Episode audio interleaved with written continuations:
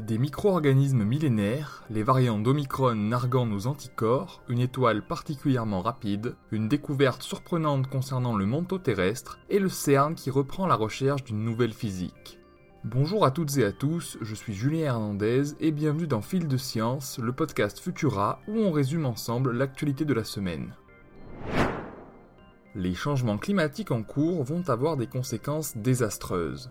Dans les médias, on évoque souvent les pics de chaleur et la sécheresse qui sont autant de conditions qui vont rendre certaines zones inhabitables et engendrer des vagues de migration massives. Mais nous parlons moins des micro-organismes actuellement prisonniers de la glace. Ces derniers peuvent refaire surface et la plupart sont inconnus au bataillon. C'est en tout cas ce que nous apprennent les recherches génomiques de scientifiques chinois sur le plateau du Tibet. Au cours de leurs explorations, ils ont découvert 968 nouvelles espèces de micro-organismes. Parmi les 3241 génomes criblés, 82% sont des espèces totalement nouvelles. Ces micro-organismes sont probablement issus du sol et des plantes qui ont été emprisonnés dans la glace. De fait, la libération de ces micro-organismes, vieux de plus de 15 000 ans, aura des conséquences inconnues sur nos écosystèmes.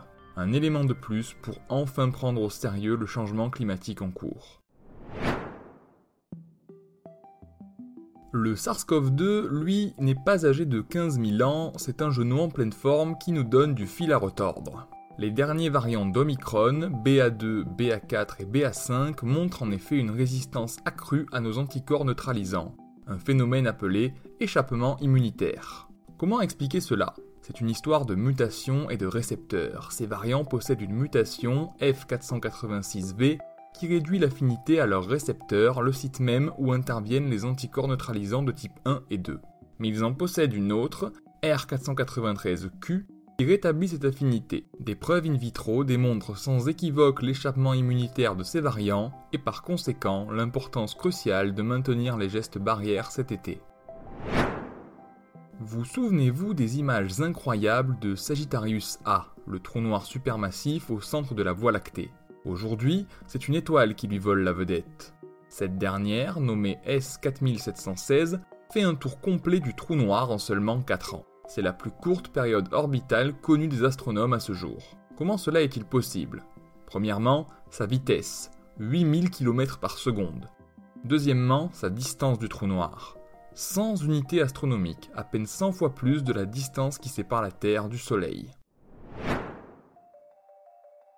Pour comprendre la tectonique des plaques, le mécanisme de subduction est essentiel. C'est lorsqu'une plaque lithosphérique passe sous une autre plaque afin d'être recyclée par le manteau terrestre. Les paramètres déterminant ce mécanisme sont nombreux et chaque zone de subduction constitue donc un système dynamique unique. L'eau est un paramètre très important qui va impacter la capacité de fusion au sein du manteau ainsi que le comportement du magma. Connaître la quantité d'eau dans le manteau terrestre est donc crucial pour comprendre le phénomène. Jusque-là, on pensait que le manteau contenait 4% d'eau par unité de poids. Une nouvelle étude, analysant des roches différentes de celles scrutées habituellement, suggère qu'il en contiendrait deux fois plus, c'est-à-dire 8%.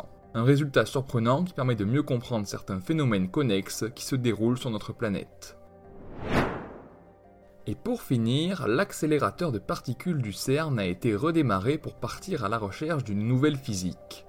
Une grande quantité d'énergie, nécessaire pour augmenter le nombre de collisions entre particules et par conséquent la probabilité d'en observer de nouvelles, a été déployée. Il va tourner pendant 4 années avant de laisser les chercheurs analyser finement les résultats. Un pas de plus pour mieux comprendre l'origine du monde dans lequel nous vivons. La vidéo de lancement du LHC et nos autres actualités sont à découvrir sur Futura, bien entendu. Pour ne rien manquer de l'actualité scientifique, n'hésitez pas à venir nous retrouver sur vos applications audio préférées et à vous abonner à Fil de Science ainsi qu'à nos autres podcasts. Pour le reste, on se retrouve vendredi prochain avec toujours plus de nouveautés scientifiques. Et d'ici là, bon week-end à toutes et tous.